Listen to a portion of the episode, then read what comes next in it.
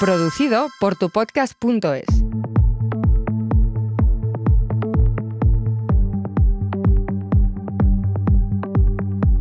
El viaje del innovador, con José Almansa.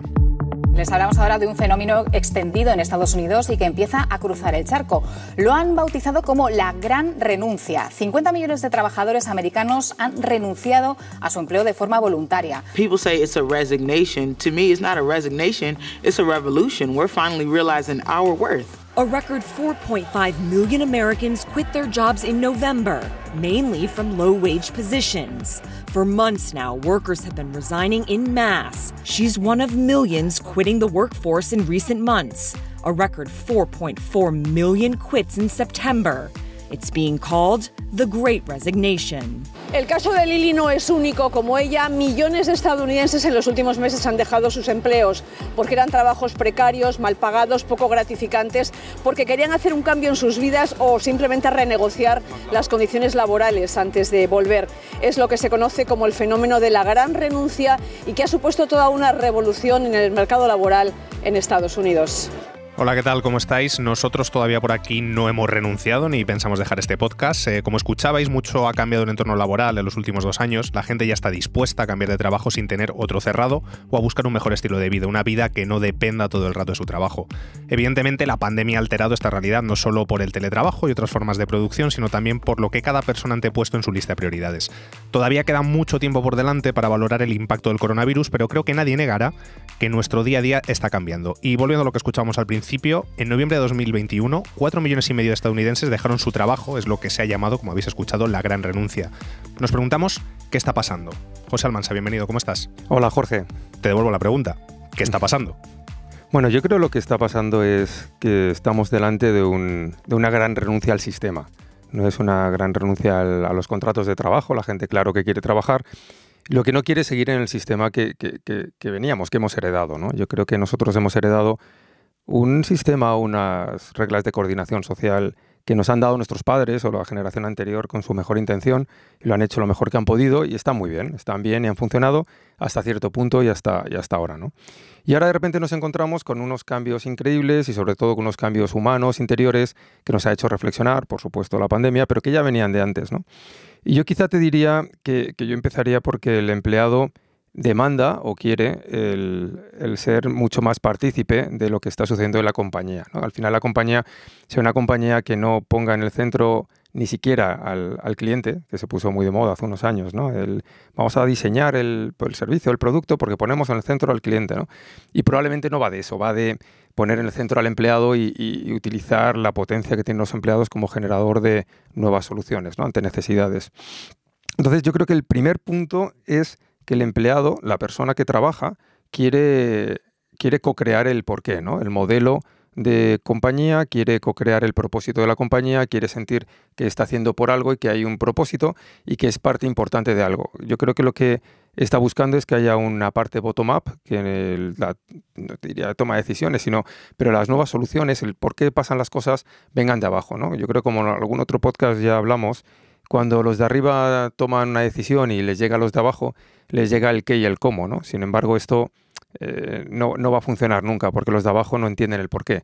Sin embargo, si los de abajo detectan unas necesidades y luego generan unas soluciones y ponen en marcha algo, entienden el porqué y esto es, esto es clave ahora mismo. También eh, supongo que de alguna manera los contratos o las relaciones laborales, eh, como escuchábamos al principio, están cambiando, bien porque hay gente que quiere teletrabajar, gente que prefiere trabajar por proyectos o gente que quiere involucrarse, como bien dices, en corporaciones, pero que su voz y su trabajo se escuche. ¿Está cambiando también mucho este entorno contractual en el mundo laboral, José? Bueno, sí, el, segundo punto seguramente de las causas que ocurre aquí es, eh, como tú dices, es el cambio absoluto del trabajo por proyectos, ¿no? Se ha flexibilizado. En general, toda la sociedad se flexibiliza y esto es natural en nuestra era que estamos armando ahora. Pero en el caso del trabajo, el futuro del trabajo es clarísimo que ya no es un tema de futuro, sino que ya las personas queremos trabajar por proyectos. Y esto implica muchos cambios administrativos. Por ejemplo, no estamos preparados ahora mismo ni en seguridad social, ni en contratos laborales, ni nada para trabajar puramente por proyectos.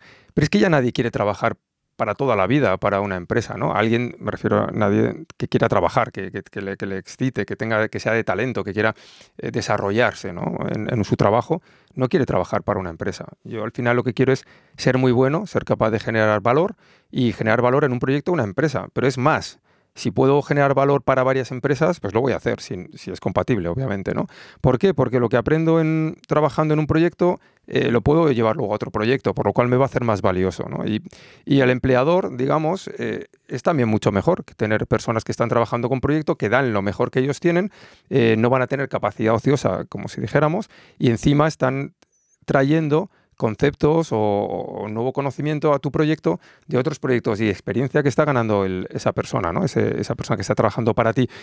Por lo cual el trabajo por proyectos es presente y es imparable y hay que adaptarse. Las empresas están intentando adaptar ahora y vamos a ver un, mercado laboral yo creo que irreconocible y le va a costar mucho a la administración porque va a poner patas arriba el cómo está preparada ahora la administración y no va a ser fácil, ¿no? Y por derrumbar, José, algunas ideas que se suelen dar en torno a esta que llaman gig economy y de economía de plataformas incluso, ¿no? Al trabajar por proyectos, en cuanto a la precariedad, que creo que a lo mejor también puede ser interesante que demos algunas claves, o en este caso des algunas claves de por qué esto no tiene por qué ser más precario cuando cada uno se dedica a lo que quiere. Evidentemente, al final hay que cobrar, hay que pagar unas facturas, e, evidentemente, pero mm, no significa que esto haya que pluriemplearse obligatoriamente, supongo, sino al final tiene que haber cierto reconocimiento ¿no? por, por parte del empleador, de la organización o de quien esté montando ese proyecto al que te vas a unir como trabajador, sean uno, cinco, siete proyectos. Entiendo que también a lo mejor hay que hacer cierta pedagogía o, u otra manera de entender este mercado nuevo. Sí, lejos de armarlo esto en negativo, en el sentido de pérdida de, derechos y derechos laborales, eh, es justamente al contrario. Probablemente es cómo puedo poner o cómo puedo generar mejor retribución al valor que yo soy capaz de generar. ¿no? Es cierto que el que busca simplemente eh, pues estar ahí y no hacer nada, digamos, lo puede pasar peor, pero el que quiere de verdad eh, trabajar o quiere generar su valor y, lo va a hacer, eh, es una gran oportunidad, es muchísimo, para, muchísimo mejor para, para él. Entonces, lo que está claro que vamos a ver es que las empresas van a estar dispuestas a pagar mucho más dinero, a pagar muchísimo mejor, a retribuir y a dar pues, muchas más eh, retribuciones en especie o en, muchas más cosas que tienen que ver cómo se hace sentir al empleado para retener el talento. Ahora mismo no hay, la guerra está más dentro de las empresas para conseguir el talento. O sea, el talento manda mucho más ahora. El talento ahora mismo elige donde quiere trabajar, ¿no? No es tanto ya ni siquiera la empresa la que tiene que estar haciéndose querer y, bueno, y todo el mundo quiere trabajar para una gran empresa. No, no, no, ahora es al revés, ahora es la gran empresa la que tiene que ir al talento. Entonces, cada uno de nosotros tenemos que procurarnos el ser talento y, ser susceptibles de generar mucho valor, ¿no? Parece que hay cierto consenso en que el mundo cambia rápido y que las empresas necesitan también transformarse y estamos hablando aquí de diferentes modelos, pero ¿cómo afrontan esto? Porque ya has dado algunas claves, ¿no? Otra manera de trabajar, otro tipo de contratos, el famoso bottom-up, que no todo tiene que venir desde arriba, pero, pero ¿cómo? O sea, creo que es la gran pregunta. Pues mira, te voy a poner un ejemplo si quieres, ¿no? un gran movimiento que, ya se ha iniciado y que es una gran oportunidad, ¿no? Es, el, por ejemplo, los nómadas digitales, ¿no? Y sobre todo los nómadas digitales corporativos. Al final, una de las razones del talento para elegir una corporación donde quiere trabajar y donde quiere trabajar por proyectos, o incluso todavía quiera trabajar de una manera más estable, es que, pues tener esa flexibilidad ¿no? y poder elegir dónde quiero trabajar.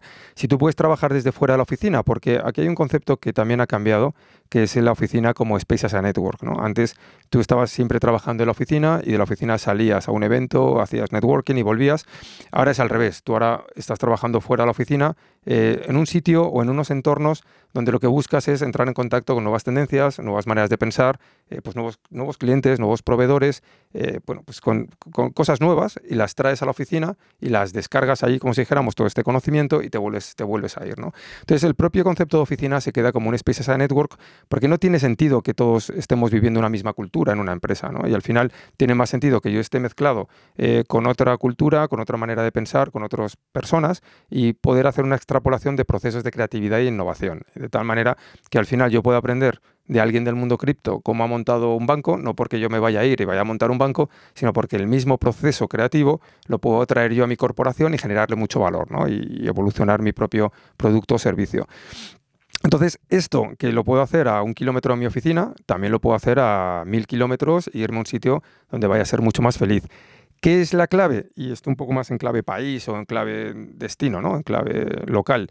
El que estén preparados estos destinos para generar comunidad, para generar una programación, una programación que haga que sucedan todas estas cosas, donde haya esa extrapolación de procesos de creatividad e innovación, donde realmente entres en contacto con nuevas maneras de pensar, con las nuevas tendencias, etcétera, se genere esa comunidad que te permita estar en contacto con, lo último de lo último, eh, luego te genere las facilities, puedas vivir muchísimo mejor y a partir de ahí pues hemos cambiado la manera de trabajar eh, algo mucho mejor para la empresa, algo mucho mejor para los empleados, algo mucho mejor para los destinos que se puedan acoplar y puedan atraer y puedan dar la bienvenida a este nuevo tipo de personas que son talento, que son personas de talento que los países de origen se han gastado mucho dinero en ellos y que sería un pecado, entre comillas, hacerle un llamamiento que sea ven aquí porque vas a ser más feliz. No, vete aquí a la playa y al sol. Hay que hacer un llamamiento que es ven aquí, deja tu conocimiento, deja, extrapola tus procesos de creatividad y llévate lo mejor también de lo que está pasando aquí, lo mejor que tenemos aquí. ¿no? Y entonces, eso que estamos hablando ahora mismo de una nueva manera de trabajar, es la construcción de un ecosistema líquido de innovación. En el fondo también estás hablando de colaboración, que no sé si un apunte final sobre este modelo colaborativo, porque tú estás hablando de poner de acuerdo a varias partes o incluso en el mismo ecosistema que la gente colabore sin necesidad de tener que crear una empresa entre todos, ¿no? sino de ayudarnos los unos entre los otros. Exactamente, la colaboración está siempre en, en la base de todo y te diría que fíjate el ejercicio que hemos hecho, lo que hemos detectado son necesidades no resueltas que tienen las corporaciones, necesidades no resueltas de los empleados, de los destinos, de todos en general. ¿no? Eh, hasta aquí por hoy, no tenemos tiempo para más, José Almansa. Gracias una vez más por estar en un episodio del viaje del innovador. Eh, quienes nos escucháis, gracias también por estar ahí, por acompañarnos capítulo tras capítulo. Espero que veáis la innovación con otros ojos y os atreváis a darle una oportunidad. Volvemos en el siguiente episodio. Adiós. Producido por tupodcast.es.